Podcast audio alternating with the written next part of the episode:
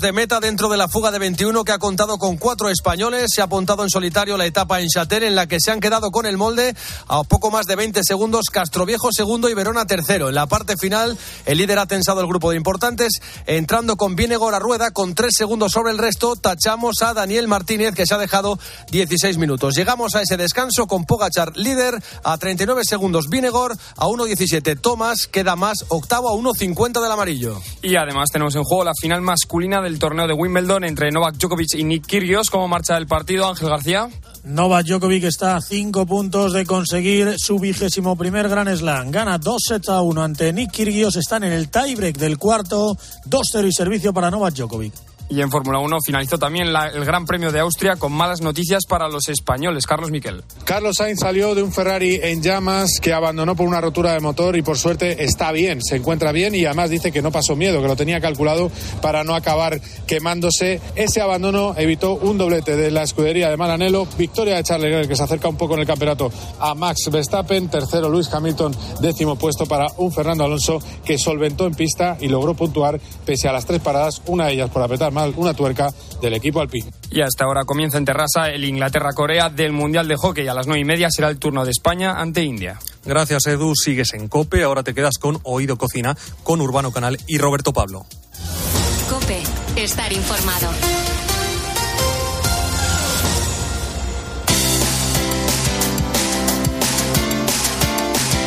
Oído Cocina. Urbano Canal. Roberto Pablo. COPE. Estar informado.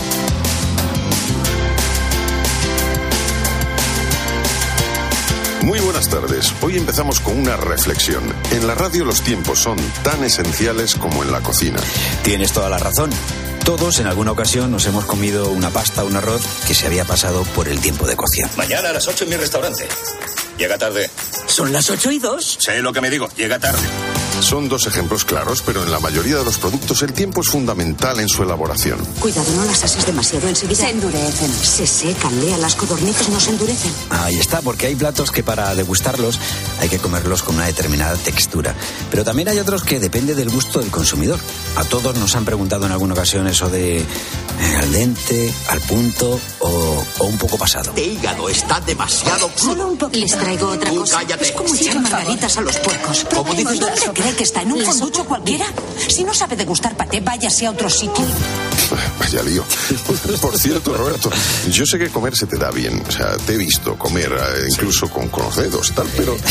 ¿Y lo de la cocina? ¿Qué tal se te da cocinar? Bueno, pues ya que me preguntas, eh, te voy a dar una respuesta que me define a la perfección. Hice mi primer pollo a la vasca a los cuatro años, mi primer soflé a los cinco. Mis dotes son ilimitados. Ah, me da que se te está subiendo el pavo. Yo no digo que no tengas cierta mano con algunas recetas, ¿eh? pero, o que algunos alimentos no les tengas pillado el punto. Pero de ahí a que vayas de chef, creo que hay un abismo, un proceloso abismo. Vamos a ver, no es por insultar, pero yo creo que no pasas de mediocre. Ahí. Hombre, para no querer insultar, te ha faltado sacarme el dedo palabrota que dicen mis hijos. También te voy a decir una cosa. Eh, yo que he probado tus recetas, a ti que te gusta tanto la música como la gastronomía, Si su comida se parece a su música, le sugiero que la moderen un poco. Ay, que la moderen, bueno. Yo creo que te has ofendido. Y no era mi intención desprestigiar tus creaciones culinarias, pero la realidad es que la última vez que fui a tu casa a cenar, aunque insististe mucho en que la comida la acababas de hacer, yo no pude evitar fijarme que en la cocina, en la basura, había varios envases de comida preparada. Es increíble. ¿Quién ha hecho esto? ¿Ves a ese pintor de ahí? ¿El pintor? bueno, pues no te voy a decir que el gazpacho en ocasiones no lo compré envasado. O un caldo en tetrabric, ¿eh? para la paella también. Pero en mi casa el 99% de los productos que se elaboran son de forma casera. Te voy a decir más. A mí en mi casa, ¿eh? mi familia, al despertar, me recibe así. Buenos días. Buenos días, Me extraña que con el buen gusto que han tenido siempre en tu casa, pues menos cuando tu mujer se decidió por ti, francamente, que no lo entiendo. Ahora no sepan valorar lo que es comer bien, no sé, no sé, pero bueno, creo que esta discusión es mejor tenerla en otro momento y en otro lugar, ¿no te parece? Me parece, los oyentes siempre tienen la razón. ¡Bon appetit! Comamos. Cocinar es un arte. Oído Cocina. Urbano Canal. Roberto Pablo. COPE. Estar informado. Mi sistema inmune me protege de bacterias. también de los virus, que eso sí son cosas serias. Desde mis pelitos hasta linfocitos. Todos Esto no lo hacemos, ni tú ni yo lo hacemos peor aún, Urbano. Eh, no, no, no, no, no, no. Ah, pero está muy bien, es muy divulgativo. Es divulgativo, sí, sí. Sí, de hecho, sí. es el trabajo, si no me equivoco, es el trabajo de una clase que les debieron de decir, bueno, pues plantear ¿no? un proyecto sobre el sistema inmunológico. Y sí, estos chavales pues se curraron aquí la canción. Como se suele decir, mis dieces. Venga, mira, escúchame. Primero viene la innata, presente sistema inmune. Bueno, ¿cuántas veces hemos oído hablar últimamente del sistema inmunitario? Eh, tener en buen estado nuestras defensas es fundamental para que nuestro cuerpo luche contra virus y bacterias que pueden poner en riesgo nuestra salud. La doctora Sari Arponen es doctora en ciencias biomédicas y experta en microbiota, cofundadora de Slow Medicine Revolution, una plataforma de divulgación sobre salud y estilo de vida, y acaba de publicar el libro El sistema inmunitario por fin sale del armario. Vive una vida plena, larga y saludable. Bueno, pues hemos hablado con ella para que nos explique eh, cuánto influye lo que comemos en el buen estado de nuestras defensas. Pero lo primero de todo es conocer qué es el sistema inmunitario. Pues el sistema inmunitario es eh, un sistema del cuerpo. Esto lo que quiere decir es que tiene células y órganos eh, diferentes que trabajan en conjunto efectivamente para protegernos de los microorganismos que nos pueden producir infecciones, pero también tiene otras funciones como reparar lesiones, por ejemplo, o reconocer lo que es bueno o lo que es malo y así hacerse cargo de lo que toque. Sabemos, porque así nos lo ha enseñado la doctora Sari Arponen, que otra parte fundamental que hay que cuidar es la microbiota. La microbiota es ese conjunto de microorganismos, de bacterias, virus y hongos que son buenos y que tenemos en la boca o en el intestino o en la piel y que nos ayudan a estar más sanos porque cumple un montón de funciones que son necesarias para que, para que estemos saludables, que podamos digerir bien los alimentos, nos protegen también de los bichos malos, digamos. Bueno, bichos malos, bicho malo nunca muere. Bueno, una vez comprendido qué es el sistema inmunitario y la microbiota, vamos con la parte práctica y es saber cómo influye lo que comemos en el sistema inmune. Pues lo que comemos es fundamental, ¿no? Somos lo que comemos, o podríamos decir incluso que somos lo que la microbiota hace con lo que comemos. El sistema inmunitario necesita, para funcionar, que tengamos eh, un adecuado aporte de todo tipo de micronutrientes, vitaminas, minerales, esos polifenoles de la fruta y la verdura. Y además también lo que comemos, como influye en la microbiota, si comemos mucho ultraprocesado, por ejemplo, pues puede, por un lado, di- mm, perturbar a la microbiota y por otro lado producir una inflamación del sistema inmunitario. Cada cuerpo es único y comentas en el libro que tenemos un sistema metabólico y endocrino que dirige la energía y los recursos allá donde más falta. Pero para eso es necesario que tengamos energía y esta se genera con lo que nos alimentamos y con el descanso. Pero todos sabemos que vivimos en una sociedad que no da pausa. Por eso es tan importante que lo que comemos nos ayude a mantenernos en forma. Pues lo más ideal, desde luego, sería la salud, podríamos decir que empieza en la cocina, ¿verdad? Eh, porque al final es eh, cocinando en casa ese producto de temporada, de proximidad, eh, con esa verdura magnífica en la base. Mm, eh, si, tomemos, si tomamos proteína animal, tomar pescado, marisco, mucha, mucha fruta, frutos secos, legumbres también. Hacer esa, esa comida real, eso que algunos llaman comida de la abuela, ¿no? Aunque bueno, las abuelas comían a veces lo que no podían, no siempre lo que querían, ¿no? Entonces empezaría en la cocina, la salud, comer una alimentación real y, y cocinar mucho en casa. Bueno, seguro que muchos oyentes en este momento están planteando qué comer y qué dejar de comer para tener una vida sana. Aquí tienes la respuesta de una experta. Realmente alimentos podríamos comer de todo, todo lo que esté de venta en el mercado, en principio va a ser un alimento que podemos comer. Lo que no deberíamos comer son demasiados productos. ¿Qué quiero decir con esto? Pues los productos son esos ultraprocesados que vienen en envases con un montón de colorines, eh, los que se anuncian en la tele, los que tienen un mogollón de ingredientes diferentes. Entonces, eso no son alimentos, son productos, productos ultraprocesados que nos inflaman y, bueno, pues eso, maltratan también a la microbiota.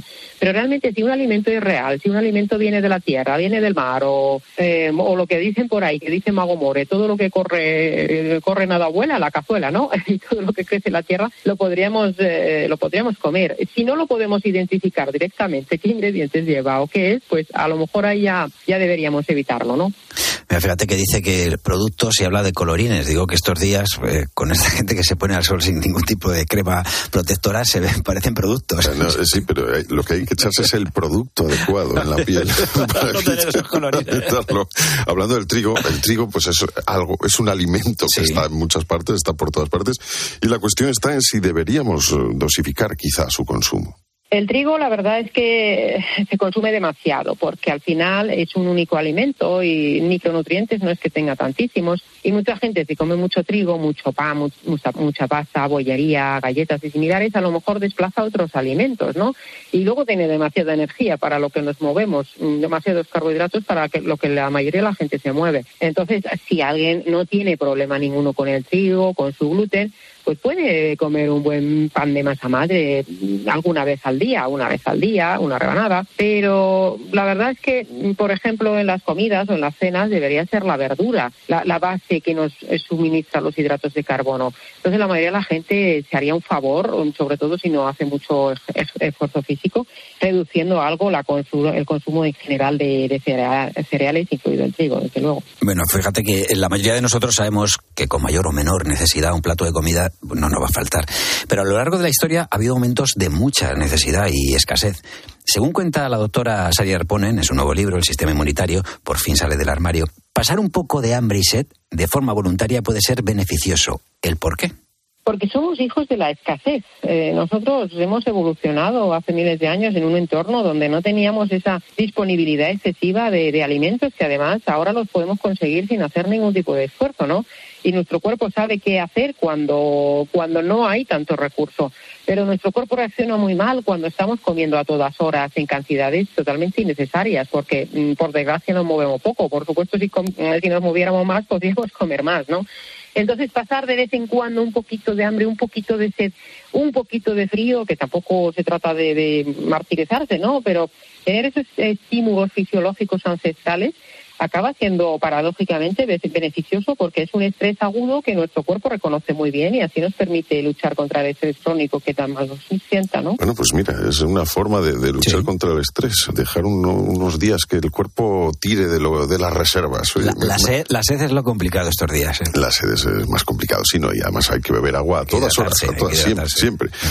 Bueno, vamos con otro tema que, nos preocupa, ¿no? Cada vez afecta a más gente el tema de la alergia. Raro es no conocer a alguien que en los últimos años no nos haya dicho yo no era alérgico y ahora resulta que, que esto pues me sienta mal o que me, me produce alergia. Pues esto, escucha, porque también influye la alimentación en esto de las alergias. Desde luego, eh, se estima que ya pronto la mitad de la población tiene- tendrá alguna alergia, ¿no? Y esto viene, por un lado, derivado también del mal estado de la microbiota, que hace que haya una pequeña inflamación a nivel intestinal, y también un desequilibrio del sistema inmunitario que reacciona de una forma excesiva frente, frente a cosas que no tendría por qué, como los alimentos o como el polen, ¿no? Y si no comemos de una forma adecuada, eh, de nuevo tendremos esa microbiota desequilibrada y puede ser que le falte algún mi- micronutriente, alguna vitamina, algún mineral al sistema inmunitario para que pueda funcionar de manera óptima. Entonces, desde luego, para la alimentación, para las alergias, la alimentación también es, es una de las bases que debería ser eh, tenida en cuenta. Qué importante lo que comemos, ¿eh, Urbano? Muy importante, muy importante. Bueno, como ya hemos dicho al comienzo, cada persona es un mundo y se conoce mejor que nadie para saber qué le sienta mal, qué le sienta bien, pero no quita para que haya unos puntos que son generales para todos. Por ejemplo, conocer cada cuánto debemos comer y qué tiempo debemos dejar entre la última comida y la hora de acostarnos. Sí, hablando siempre de adultos, eh, la mayoría de los adultos podrían comer perfectamente dos o tres veces al día. Más es excesivo porque entre cada comida hay que dejar un mínimo de cuatro o cinco horas para que el intestino tenga tiempo de, hacer sus procesos de reparación y mantenimiento entre medias. Y lo ideal desde la cena hasta que uno se va a dormir es que se- sería que pasaran cuatro horas y mínimo dos. Pero cuatro horas sería lo ideal, porque así da tiempo a hacer bien la digestión y que el sistema inmunitario también no tenga que estar pendiente de lo que está en el intestino por la noche, que pueda dedicarse a otras labores, como por ejemplo limpiar el cerebro de todos los desechos que se han formado a lo largo del día. ¿Tú esto lo cumples? Eh, lo de limpiar el cerebro suena muy bien. O sea, limpiarlo, hacer un vaciado, eh, porque no, no solo se calienta el móvil, a veces el cerebro se, se recalienta mucho. Que digo, tú cumples, por ejemplo, lo de acostarte eh, después de Me haber acuesto cenado, siempre, que sí. hayan pasado cuatro problemas. Siempre no lo sé, que algunos días traen unas ojeras que hayan pasado dos o tres horas de- después de, de la cena. Y, Sí, normalmente sí, normalmente sí. eh, No, o sea, ceno tarde, pero también me acuesto tarde, con lo cual retraso ese momento. No, eh, hay ¿Y te levantas? No todo lo hago bien, sinceramente. ¿Y te levantas? Me levanto bien, sí. No, digo, tarde descansado. me levanto descansado, normalmente. Bueno, eh, no solo se calienta el móvil, como decíamos, se calienta el cerebro y ahora que todos estamos más eh, pues preocupados por los horarios, hemos de saber que mantener unas horas establecidas de comida es bueno para ser más saludables. Porque nosotros tenemos los ritmos circadianos, ¿no? Son esos ritmos en el día, en las 24 horas, y en realidad el cuerpo, cada órgano, el cerebro, el intestino, el páncreas, todos los órganos tienen esos ritmos. Y mucha gente piensa siempre en la luz y la oscuridad, y es verdad que, que son lo que más va a determinar los ritmos circadianos. Pero hay otras cosas que también determinan cómo funciona nuestro cuerpo en cuanto a los ritmos circadianos. Y nuestro cuerpo realmente llega a identificar cuáles son esas horas de comida, ¿no?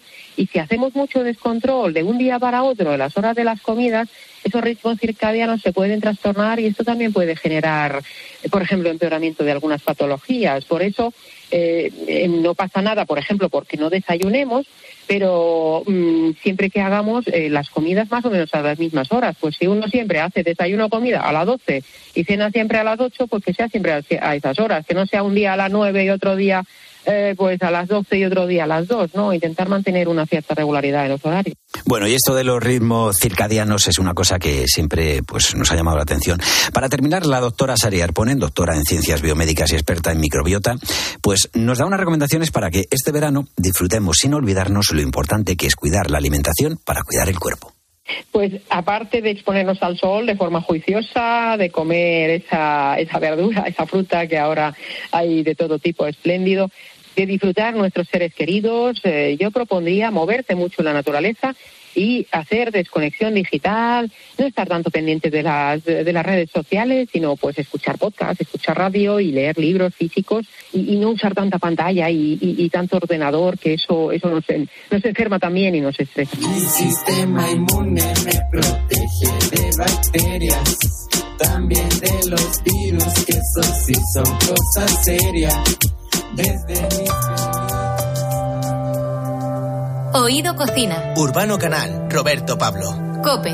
Estar informado. Puede que algún día por estas fechas no recuerdes ya la letra de aquel tema que compuse por ti. Puede que la vida sea tan Urbano, Alex Guago es un cantante español nacido en Vitoria hace 41 años. Eso lo controlas. Estamos de acuerdo. Vale. Vale. Eh, Por ahora vamos bien. 41 años. 20 de estos los ha dedicado a la música de forma profesional. ¿Vale? Es un tipo con el que da gusto charlar, pero la cuestión por la que está sonando en Oído Cocina es que me gustaría retar tu olfato y que me demuestres que además de músico, dentro de ti hay un gran detective. Vamos a ver. ¿Aceptas el Vamos a ver, acepto el reto. Venga. Siempre. Te he dado varias pistas de todas maneras, ¿eh? para que adivines la respuesta correcta a la pregunta que te voy a hacer a continuación. Vaya. La cuestión es, ¿cuál es la comida preferida de Alex Ubago? Tres respuestas posibles. A ver. Tortilla de patata rellena de ensaladilla y anchoas, Mm. bacalao a la, vizcaína, a la vizcaína y cazuela de ángulas. Necesito que la respuesta sea razonada. Eh, vale, la respuesta razonada, pues como buen vasco, yo creo, bacalao a la vizcaína, aunque, aunque sea gasteiztarra. ¿Y por qué descartas la tortilla rellena Eh, ¿Por qué descarto la tortilla rellena? de No sé. ensaladilla y anchoas? Porque, no sé. No me, no me, ¿Por qué, por qué- por qué no? porque no me, no me llama la atención, sinceramente. ¿Y la cazuela de ángulas? Eh, pues lo veo un poco simple, no sé. No es simple, ¿no? Escuchemos la respuesta de Alex Ubago. Alex Ubago, ¿cuál es tu plato preferido? Uf, la verdad es que es una pregunta que me cuesta responder porque soy, yo soy eh, de muy buen comer y, y además me gusta comer de todo. Pero bueno, lo voy a intentar, ¿vale? Eh, si me tuviera que quedar solo con un plato, creo que serían una cazuela de angulas. Eh, porque me encantan y también porque, como, como tú sabes, es Porque un le plato cantan, ha dicho. eh, Ah, bueno. que- muy caro, que normalmente uno no come todos los días y eso quizá hace que como que lo valores más, ¿no? Así que me quedo con eso, una cazuela de angulas. Muchas gracias. Pues está, está bien, está bien. Sí, tiene- tienes razón. A ver, también es una... ¿Tú has comido angulas alguna? Yo no he comido nunca, no lo sé. Eh, yo creo que no, tampoco, no. No sé si alguien que no nos está viendo nos quiere decir a qué saben. O sea, ya sé, o sea, que las angulas sabrán ang- angulas, ¿no? Pero esto es como el- los orizos de mar, ¿no? Porque te dicen siempre tienen mucho sabor a mar, ¿no? A mar, a mar, claro, sí, sí, sí. Pues las angulas, claro, como dice él, tienen un precio un poco... Eh, eh, elevado. Eh, Yo una vez tenía ahí una especie así, ¿sabes? De calabacín y tal, le puse ojos, lo cocí un poco y dejé a la angula. Hombre, hay, hay- hay buenos, hay buenos sucedáneos también. Sí, sí. No acepte sucedáneos. Bueno, ha quedado claro. Mejor de ti. Hoy siento que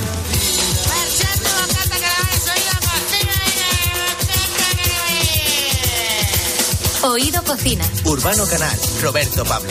Cope. Estar informado. Mima tu cerebro para que asimile el cambio, para que tus neuronas sigan funcionando. Bocadillo de calamares. Meter algo entre dos panes y saciar el hambre es uno de los grandes placeres gastronómicos. Pero desde que al conde de sándwich se le ocurriera meter carne entre dos rebanadas de pan para poder seguir jugando a las cartas, ha ido progresivamente volviéndose más sofisticado hasta alcanzar la categoría de arte. Tony García y Oscar Brock, periodistas y escritores, acaban de editar un recetario con nuestros 50 bocatas patrios más queridos. Toda una llamada a la memoria sentimental de los que nos hemos criado con un bocadillo en el recreo y a veces también para merendar. Tony García, bienvenido a Oído Cocina. Hola, ¿qué tal estáis? Encantado de estar con vosotros. Bueno, en en España sabemos mucho de bocatas. ¿Cuáles son para ti los clásicos imprescindibles, de los cuales dais buena cuenta en este libro? Es como decirle a un padre que escoja entre sus hijos. Lo ponéis muy difícil ya de entrada. ¿eh? Esas preguntas se guardan para el final. A ver, dejadme pensar. Dale, dale. A ver, que claro, escoge unos bocatas. Escoge entre tus dos hijos. ¿A cuál nos llevamos? Pues no lo sé, no lo sé, oiga. Ro- Roberto tiene que elegir entre tres, tú fíjate. Madre mía, por eso. Ro- Roberto, ¿a cuál de tus hijos sacrificamos? ¿Con cuál nos quedamos? Yo ahí siempre elijo el llevarme a tu primogénito. Bueno, vamos a ver, a mí, a- los que me gustan a mí, ¿eh? Eh, obviamente voy a decir clásicos, ¿eh? Jamón ibérico, que es una cosa que, a ver, ¿a quién no le gusta el jamón ibérico? O sea, si había- es que tenían que meterle en la cárcel si a alguien no le gusta el jamón ibérico, pero, de- pero, pero cadena perpetua para siempre. Eh, la tortilla de patatas con cebolla, por favor. Con cebolla. Y mi favorito, que es mi favorito, que es el de bonito, si puede ser en escabeche, con piparra y una anchoita. Estos son mis favoritos. Sé que hasta ahora hablar de este tema, eh, porque siempre hay hambre, siempre, Sí, a todas horas. sí, sí, los bocatas la verdad es que siempre Sean sientan las bien. 12, la una, las dos, las tres, las cinco, acabas de comer un bocadillo, siempre te lo comerías. Los bocatas siempre sientan bien. Oye, bocatas, arte entre dos panes, se llama vuestro libro. ¿Qué elementos tiene que tener un bocata para elevarse a la categoría de arte culinario? Eh, Depende de la hora del día, del estado en que llegues a casa y de lo que tengas en la nevera. Esos son los tres condicionantes. Porque tú ya, imagina, el otro día un amigo me decía que él cuando llegaba a casa de resaca se tomaba un bocadillo de ketchup con ruffles. ¿No? A mí, me, a mí me pareció, me pareció una barbaridad gastronómica, pero él me dijo, no sabes la de, la de veces que eso me ha solucionado la vida. Yo entendí lo que él quería decirme. Hay un, allí este bar en, en Madrid, el Porrón Canalla, que servía los mejillones con chips, ¿no? El bocadillo de mejillones con chips. Y la gente te dice, pero ¿cómo te puedes comer un bocadillo de mejillones con chips? Pues mira que te digo, yo ahora me comía uno. Quiero decir que al final esto de, de- de la elevación creo que depende mucho de tu estado de ánimo, ¿no? A lo mejor llegas a casa, tienes un poco de jamoncete en- y un tomate de untar y un poquito de aceite de oliva y oye, has tenido un mal día en el trabajo, pero te comes el bocata y dices, esto sí que es arte. Ahora bien, si hablamos desde un punto de vista gastronómico, de elevado, hombre, pues por ejemplo, en el libro hablamos del mixto de toda la vida, eh, que aquí en Barcelona, eh, Carles Avellán, que fue uno de los uno de los cocineros míticos que estuvo en el Bulli con Ferran Adrià, eh, inventó que es eh, el mixto de toda la vida, un poco más tostadito, eh, con jamón ibérico en lugar del jamón york, con mozzarella en lugar del clásico tranchete y con un toque de trufa. Ajá. Eso es una obra maestra. Eso no, claro. ¿Y es qué es? Es coger un bocadillo sencillo, básico, y convertirlo en casi un milagro. Es que le pegas un mordisco a eso, tostadito y tal, y dices, Y bueno, pues que llegue es. ya el, met- el meteorito. Sí. Me da igual. Que el meteorito. El Nos podemos, ya, nos podemos, ya nos podemos extinguir porque ya he probado lo máximo que puedo probar. El meteorito es un gran nombre para un bocata, ahora que lo pienso, pero bueno. Pues mira, oye, hab- ha- hablemoslo, busquemos una marca que nos pague. Totalmente, Tony. Yo creo que es ese que decías de ketchup con. ¿Sabes? Debe tener. Ruffles o, Ruffles, que nunca me acuerdo cómo se llaman. Quien no haya llegado a casa así a ciertas horas y haya sacado, empe- empezado a sacar todo lo que hay en el, en el frigorífico, incluida la mayonesa, que no sé por qué siempre, correcto. No, no, siempre, no, siempre correcto. cuadra, pues eh, oye, que, que no, tire la pero es primera que, piedra. eh, Es que las pesadillas gastronómicas se originan en esos momentos, porque llegas a casa y tienes pan bimbo, nocilla y chorizo. No te lo piensas. Dices adelante. No, te- no hay dudas, no hay dudas, dices. Este, este bocadillo ahora me parece una buena idea. Yo recuerdo siempre el, el- el- el diálogo este de los siete magníficos, donde están hablando, está hablando Jules Briner con Steve McQueen, Steve McQueen le dice, un día conocí a un tipo en el paso que se desnudó y se tiró encima de un cactus, Sí. ¿no? Y luego le preguntaron, ¿por qué lo recuerdo, hiciste? sí, sí. Y él dijo, en aquel momento me pareció una buena idea. En aquel momento me pareció una buena idea, pero es un, Eso mismo un gran diálogo. pasa con el bocadillo de, de nocilla con chorizo. En aquel momento te parece una buena idea. Luego ya por la mañana igual ya no te parece tan buena idea, pero en ese momento sí. Totalmente. Bueno, en el libro hacéis un recorrido por todos los bocatas clásicos, el serranito, el pepito de ternera, el de calamares, pero hay, hay momentos en el que uno llega a alguno y, y se para, porque claro, hay que hacer una reverencia ante algunos. ¿Qué es este bocata, la reverencia? ¿Y de, y de dónde sale, por ejemplo, Tony? Vais a hacer repasar todos los bocatas pensar. Primero que, que- primero que estoy muy mayor. Eso es una cosa que no he dicho a la audiencia. Estoy muy mayor y segundo que los 50 bocatas. Gracias, amigo. Voy a colgar, ¿eh? Eh, y y lo- el, problema, el problema es que la reverencia, si no recuerdo mal, es un bocadillo de Cádiz, pero Sí. no haceme caso porque a lo mejor es, es de Málaga. No, no, de, de Cádiz, de San Fernando, de, de hecho, un, la isla de y es un bocadillo que lo cargan, lo cargan tanto, no, creo que es carne mechada, si no me equivoco. Y entonces lo cargan tanto que tienes que agacharte un poquito para que no te llenes la, la, la camiseta o lo que sea de, pues eso, de lamparones. Porque eso es lo que nos da la marca de España. La marca España son los lamparones en la camisa porque dice, mira, hay un español que se acaba de comer un bocata y no una pizza o un no, no sé qué, no, no. Y por eso se llama reverencia, porque tienes que agacharte un poquito para no mancharte completamente. Que te digo una cosa, que ahora en verano estos lamparones se llevan muy bien porque puedes decir que es agua, una gotita de agua o sudor permanente. No, no, puede ser- o- o- pues no, no, mucho mejor. A ver, ahora que estamos en un, en un momento en que la moda tiene tantos plot twists y tal, dices que simplemente que es una camiseta de Valenciaga que ya viene manchada. Quedas como el rey de- quedas como el rey del fashion. ¿Cuál sería el gran desconocido? Una joya de la corona por descubrir. Te digo, o sea, yo creo que todos en nuestro barrio hemos probado pues los bocatas de brava, bocatas de oreja, bocatas así que, que no son tan normales, ¿no? Normalmente para por lo menos para uno hacérselo en casa. Pero hay alguno así que vosotros hayáis descubierto que hayáis dicho, jo, fíjate, esto es muy nuestro también y sin embargo no parece que se pida mucho. Hombre, mira, hay un bocata de Menorca que es un bastante desconocido, que es este, que son unas albondiguitas pequeñas con una salsa de tomate, ¿no? que es un clásico menorquín que yo creo que en, que en, eh, podemos encontrar versiones, pero versiones ya más salvajes, no rollo sitios, eh, garitos como el Subway, ¿no? Ese sitio de, que es un sitio dedicado a hacer el mal, donde te ponen el pan ese con unas meatballs, unas albóndigas gigantes. No me refiero a eso, me refiero a un buen pan con unas con unas albondiguitas muy pequeñas que entra muy bien y una salsa de tomate deliciosa. Ese bocata, por ejemplo, es muy difícil de encontrar fuera de Menorca y es maravilloso. Yo re- o sea, reclamo que, que lo, que, lo, que lo universalicemos, ¿no? que lo extendamos por todo el territorio de la piel de toro. Pues es una gran idea. Y, y de hecho, ahora que hab- hablas de lo del, del pan, ¿no? El pan es muy importante para, para el bocadillo, evidentemente, pero además que, que tiene que. Cada cual requiere su tipo de pan diferente. Pero yo no me imagino un bocata de calamares con un pan de este así duro que, que te raspe el paladar, ¿no? Porque tiene que ser un No, poco no, no, no, eso sería otra, o, o con pan bimbo. Que hay gente que hace, hay gente que hace esas cosas. Alguien nos está escuchando ahora sintiéndose muy culpable porque él o ella lo hace. No, la, la verdad es que la- la- el tema del pan es una cosa bastante curiosa porque yo creo que la evolución del bocadillo como tal va ligada a esta generación de nuevos artesanos del pan, ¿no? Eh, Pa- Panic en Madrid, Pa de Kilo en Barcelona, Origo en Barcelona. O sea, hay un montón de panaderías artesanas ahora. Hay una en La Coruña que me encanta, pero lamentablemente ahora no recuerdo el nombre, que hacen pan pan. ¿no? El tema de la masa madre, vuelven los cereales, recuperan eh, pues eh, tipos de harina que no se utilizaban desde hace muchos años. Pero ese pan mm, es una maravilla. De hecho, nosotros hemos, hemos utilizado, si no recuerdo mal y no me falla la memoria, cosa que siendo tan mayor como ya sabéis puede ser que me pase, eh, hemos utilizado 17, 17 tipos de pan, 17.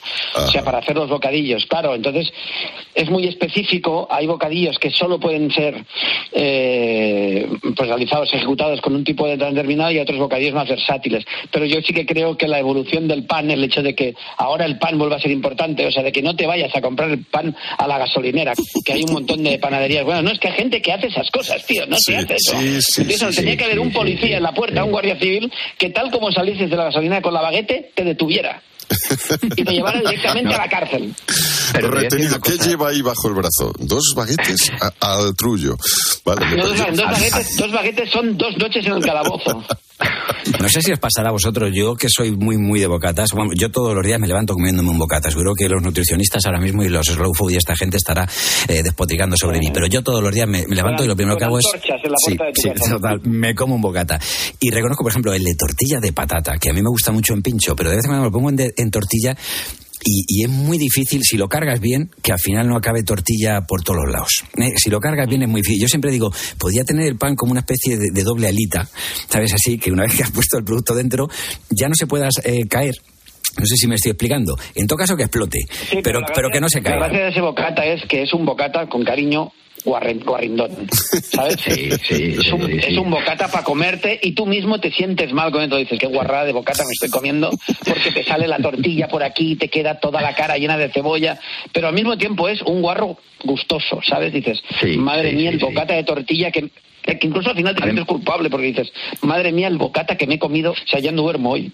Pero creo que el bocata de tortilla de patatas tiene eso, ese, es, es muy, es muy, muy, muy español. O sea, se lo, se lo pasas a un, a un guiri, a un finlandés, que solo comen pan de ese negro, que se aguanta 60 días sin cambiar de textura y te dice, no, yo esto no lo puedo comer. Pues claro, por eso vives ahí donde vives, hijo mío, que tú te hace frío y no aquí donde lo podemos comer con gusto. Bueno, acabáis el libro con dos, eh, dos bocatas muy especiales, sobre todo uno que puede ser un postre. Hombre, harina y dulce no parece descabellado para hacer postre y tampoco para hacer un bocata. ¿Cómo es el bocata de Tomás Avellán que, que- viene aquí? Es un brioche. Hmm. Sí, es un, es un brioche eh, con crema, eh, pero básicamente voy a decir una cosa. Aquí en, en- en Cataluña, mi abuela me hacía pan, ¿no? Del día anterior normalmente, con aceite y sal. Eh, pan con chocolate, aceite y sal. O sea, es decir, que nosotros, al menos aquí, tenemos una tradición de esto del bocata dulce, ¿no? Entonces lo que hemos hecho es hacer un brioche, que es una cosa, por ejemplo, en Barcelona. A ver, esto a lo mejor sienta mal, pero somos un poco snobs, un poquito, ¿no? Y ahora está, sí, esto no, esto no tenemos, no voy a repetir porque luego me persiguen. Luego, luego, te- efectivamente. llega la, policía, ahora- llega detrás de ti también. Exactamente, pero pero los, los Mossos de Escuadra. Pero ahora está muy de moda, está muy de moda el brioche en, en Barcelona. Entonces todos los bocadillos se hacen con brioche.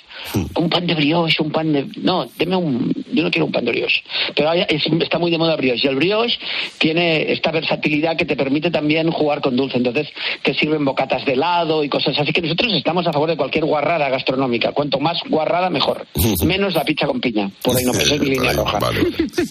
Pero quiero, pero quiero decir, o sea, o sea, la pizza con piña no, eso ya no es cárcel, sino pelotón de ejecución. Garrote vil. Sí, sí, o silla eléctrica, me da igual. Ha sido un, placer compartir bocata. Yo creo que, bueno, Yo no, tengo que decirles que yo no comparto, ¿eh? O sea, no vengáis a mi casa y me digáis, no. ¿No eres de los que parte el bocata? No, no, no, no. Yo el bocata es mío. o sea, perdonadme, pero po- tengo que aclarar una cosa. Yo soy catalán de Santo Coloma de Farnés. Y mi bocata es mía. Y como os, acer- como os acerquéis a mi bocata, o sea, no os vais de mi casa vivos. Bueno, Vale, vale. Tony García Ramón, que junto a Oscar Brock, al que esperamos en otra ocasión también para compartir mesa y cada uno su bocata, pues han compuesto este libro que se llama Bocatas, Arte entre dos panes. Una recomendación desde Oído Cocina, pues para saber más de toda la cantidad de bocadillos que se hacen en nuestra península ibérica y en las islas, que es maravillosa, maravillosa colección, de verdad. Merece la pena comprar el libro solo para ver las fotos y luego buscarlos, los bocadillos, e ir a comérselos. Tony Y García, muchas hacerlos, gracias. hacerlos, y hacerlos que, en que casa. ponemos la receta, ponemos la receta, ojo, eh, la gente gente que no sea vaga, que somos unos vagos y se los haga. Exacto. Claro, y por eso la gente es vaga y compra baguette en vez de pan bueno, como decías. O sea que nada. La gasolinera.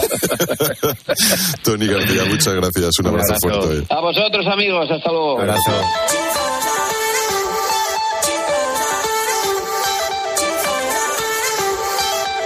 Oído Cocina. Urbano Canal, Roberto Pablo. Cope.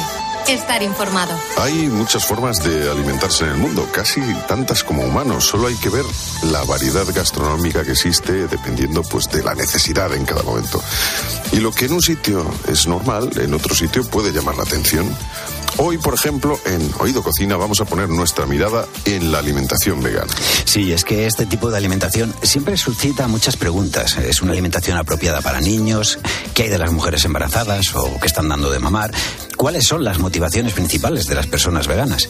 Todas estas preguntas y alguna más van a tener respuesta con nuestra próxima invitada. Lucía Martínez es graduada en Nutrición Humana y Dietética, tiene un máster oficial en Nutrigenómica y Nutrición Personalizada, así como varios estudios de posgrado en el ámbito de la nutrición. En la actualidad dirige el Centro de Nutrición y Academia Aleris y realiza asesorías en nutrición clínica, salud y alimentación. Y acaba de publicar el libro Vegetarianos con más ciencia. Lucía Martínez, bienvenida a Oído Cocina, ¿qué tal? Hola, ¿qué tal? Un placer saludar. Igualmente, oye, ¿se puede vivir comiendo solo de productos vegetales? Claro, y es que hay un montón de gente que lleva una dieta 100% vegetal y está perfectamente, por supuesto que se puede. De acuerdo. Eh, ¿qué, ¿Qué precauciones deberíamos tener? O sea, sobre todo, yo me, me estoy imaginando a algún oyente que dice, yo es que mira, esto me interesa porque yo llevo tiempo pensando en, en- en de hacer mi dieta totalmente vegana, o sea, prescindir de todos los alimentos de, de origen animal. Pues mira, en primer lugar, decir que las recomendaciones que daríamos a la población vegana del mundo industrializado, ¿vale? que es a quien nos estamos diri- dirigiendo, son muy similares a las que damos a población general. Es decir, basar la dieta en frutas y verduras, tener una fuente proteica de calidad. En el caso de las personas veganas serían las legumbres, derivados, semillas, frutos secos. Tener una fuente de grasa de calidad. En el caso de población española, pues lo lógico es que sea el aceite de oliva, ¿no? Que es nuestra grasa de referencia. Beber agua y cuantos menos ultraprocesados y alcohol, mejor. Como ves, esos consejos se los podíamos lo transmitir a toda la cualquiera. población. Sí, sí. Claro, y serían perfectamente válidos, ¿no? Aparte de eso, ¿qué consejo les damos específico a la población vegana y vegetariana también? Que se tomen un suplemento de vitamina B12. Ese sería el consejo que específico a, a esa población. La B12. Y por ejemplo, durante el verano el- siempre nos dicen comer más verduras, ¿no? Y hay muchas de las recetas eh, veraniegas que tienen que ver, ¿no? Estoy pensando en el plato estrella, por ejemplo, el gazpacho, ¿no?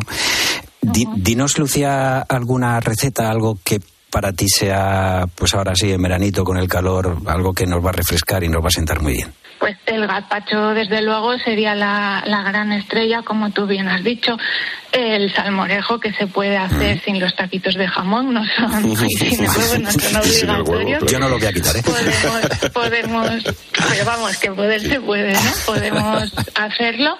Y desde luego en verano eh, tampoco hay que pretender ser súper original, pues desde siempre en verano las ensaladas han triunfado, podemos hacerlas de un montón de cosas. En este caso, y hablando de lo que hablamos, yo os diría que que le diráis oportunidad a las ensaladas de legumbres, que siempre tenemos a la legumbre como muy ahí, muy olvidada o muy condenada al potaje, que obviamente ahora mismo no apetece un potaje, pero la legumbre es súper versátil para tomar en frío o llevarse a la playa eh, en ensalada. Así que si, si no la habéis probado, si tenemos oyentes que no usan la legumbre de esa manera, a eso sería a lo que los animaría este verano. Tanto alubias como garbanzos, como lentejas, Como son, fantásticas para hacer ensaladas, desde luego yo, yo lo La practico alubia siempre que puedo. Me encanta.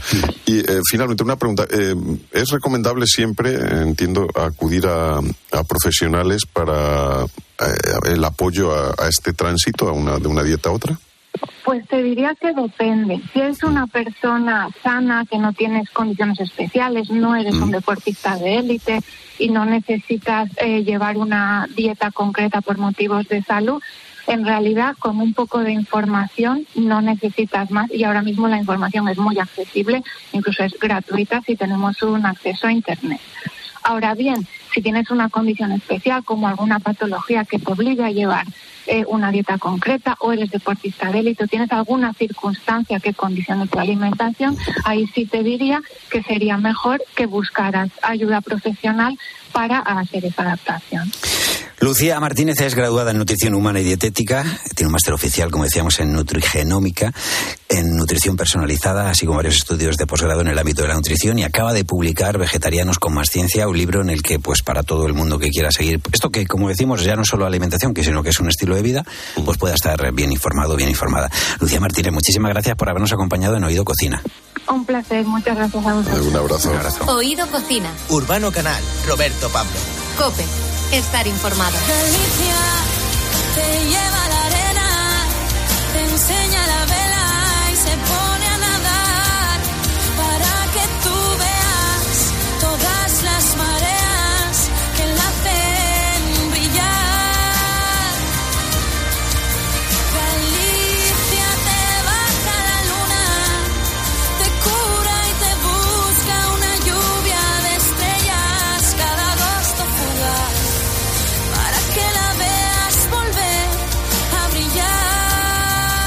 Visitar Galicia siempre es uno de los grandes placeres que se pueden tener en esta vida, sobre todo si uno puede pasarse por algunos de los templos gastronómicos que abundan allí.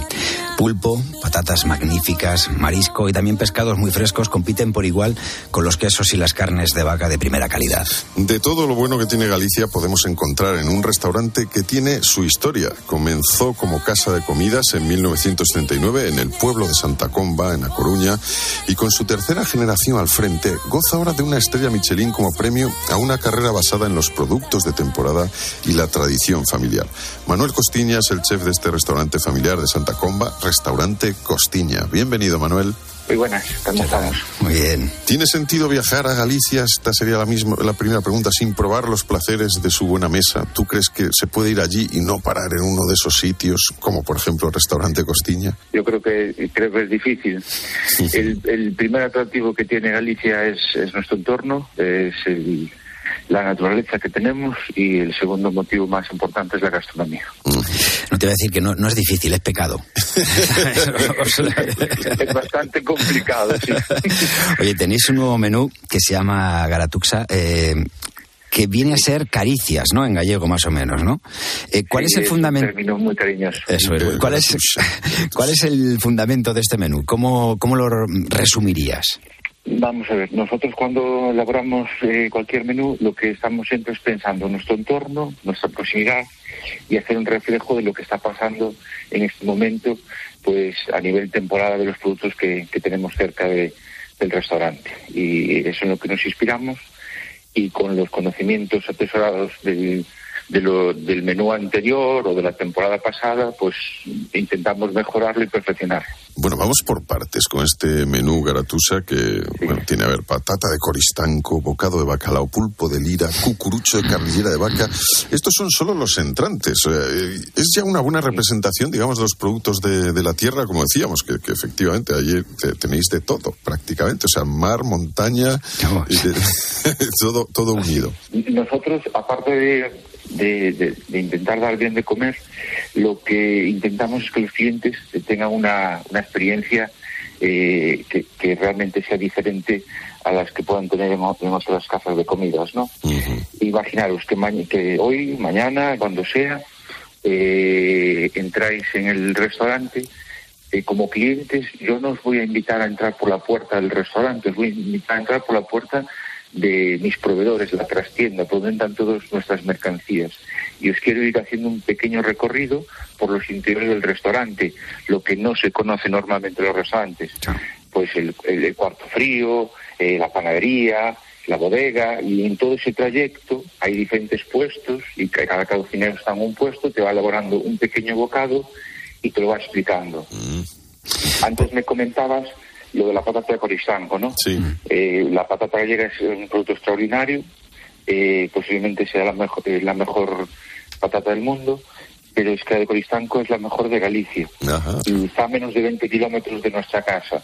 Pues lo que hacemos es intentar eh, sacarle su máximo potencial, pues siendo una pata de, de patata de cocer, pues nosotros la asamos al horno la, la vamos enriqueciendo con un poquito de sal, mantequilla, pimienta negra, un jugo de costilla de cerdo reducido, rallamos bien de trufa, boleamos esas patatitas haciéndolas como si fuesen naturales y alrededor la piel la imitamos con caldo de algas y un caldo de carne con algas y cebolla tostada.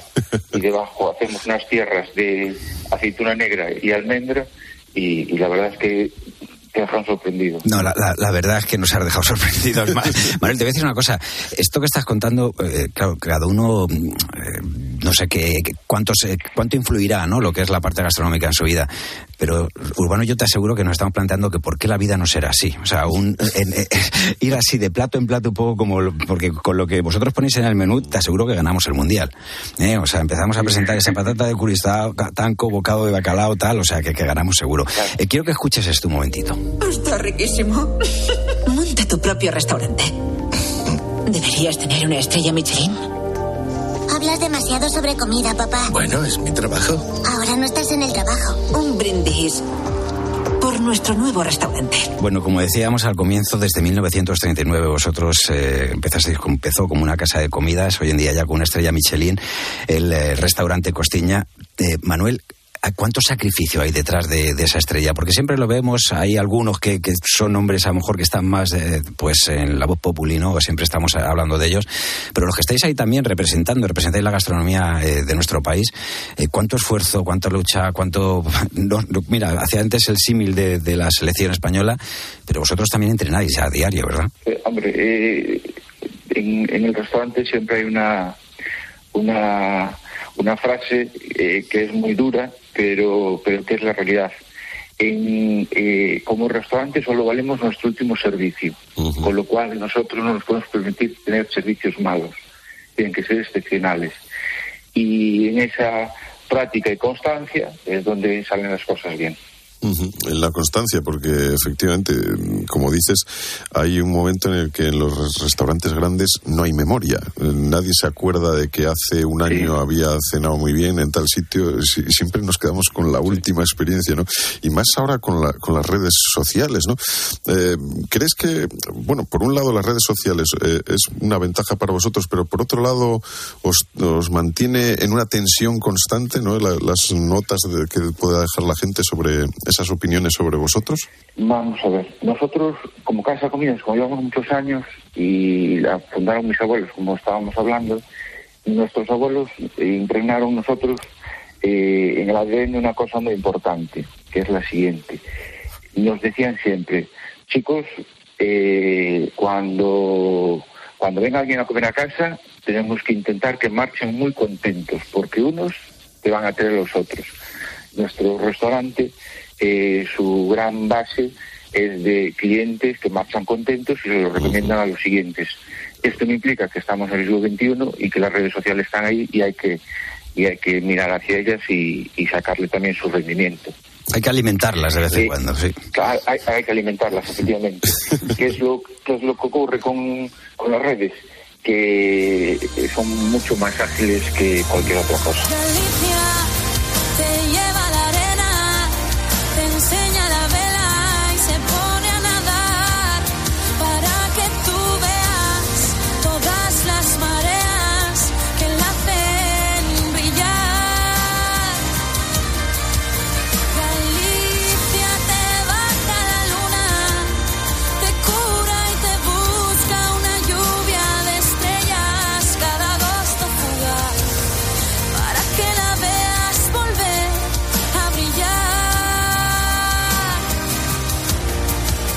Oye, que, ha contado Urbano, ¿verdad? Pues una parte del menú, pero luego ahí también tenemos pescados, carnes, quesos, mariscos, eh, sopa de espinaca, mejillón y berberecho ahí, o sea, salmonete, cigalas. Vamos, que quien vaya al restaurante Costiña va, va a salir, o sea, contento. Bien, bien, fe- satisfecho, feliz.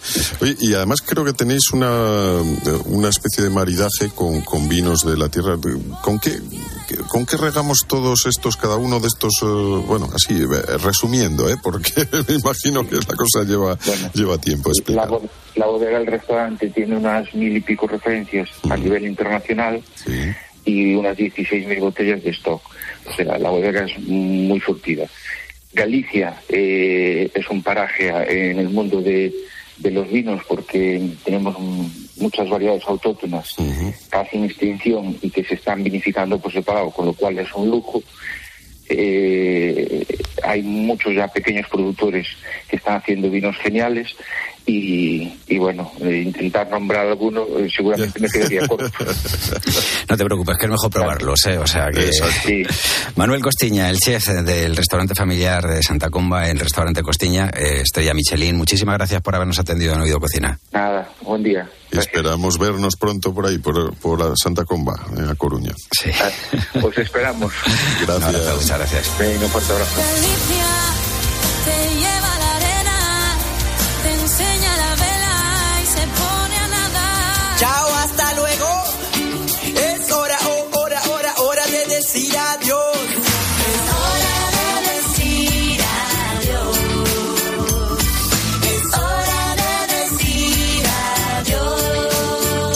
Pues hasta, hasta aquí hemos llegado, Urbano Canal. Aquí va la despedida. Aquí va la despedida, Roberto Pablo. Nos vemos el próximo Oído Cocina. El próximo Oído Cocina, pero eh, no nos está quedando bien. Vamos a volver a despedirnos. venga. Vamos a volver a Porque no, porque la despedida es muy importante en un programa. ¿eh? Es, es importante. Eh, adiós. Hasta la próxima. Hasta la próxima. Queridos oyentes, volveremos ¿eh? con Oído Cocina. Volveremos y mientras tanto, si os quedáis con ganas, pues sabéis que nos tenéis en cope.es, está nuestro podcast y estamos también en las redes sociales donde nos podéis visitar y ver nuestras fotos, nuestros caretos, nuestras cosas y nuestras todas las entrevistas. Y donde podéis saciar. O sea, porque además somos eh, un programa gastronómico que no engorda y estamos recomendados por el Ministerio de Sanidad y Consumo. Y consumo. Consumo, consumo gusto. nos vamos. Hasta mañana. Oído Cocina. Urbano Canal, Roberto Pablo. Cope. Estar informado. Feeling my way through the darkness, guided by a beating heart. I can't tell where the journey will end, but I know where to start. They tell me I'm too young to understand. They say I'm caught up in a dream. Well, life will pass me by if I don't open up my eyes. So that's fine by me. So wake me up when it's all over. When I'm wiser and I'm older.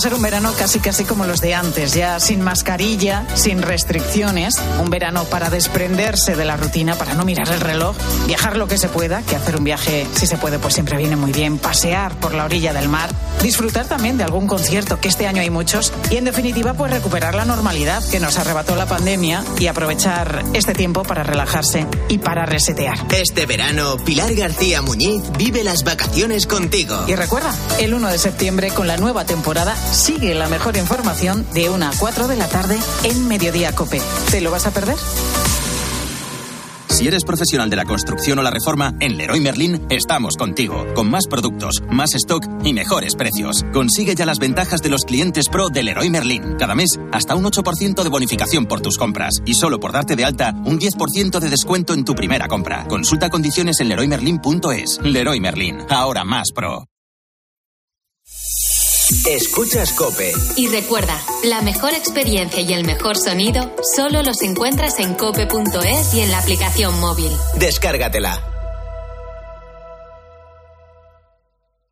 ¿Tú te has hecho algo? Sí, cuidad mi piel. Mira. Colacel Antiox. Eh, cenamos y me cuentas. Colacel Antiox, con colágeno de alta absorción, antioxidantes, ácido hialurónico y vitamina C, que contribuye a la formación de colágeno para el funcionamiento normal de la piel. Colacel Antiox es mucho más que colágeno. De laboratorios. Mundo Natural. Consulta a tu farmacéutico dietista y en parafarmaciamundonatural.es. O sea que si me voy de vacaciones puedo ver la casa cuando quiera. Es que irme y dejarla vacía.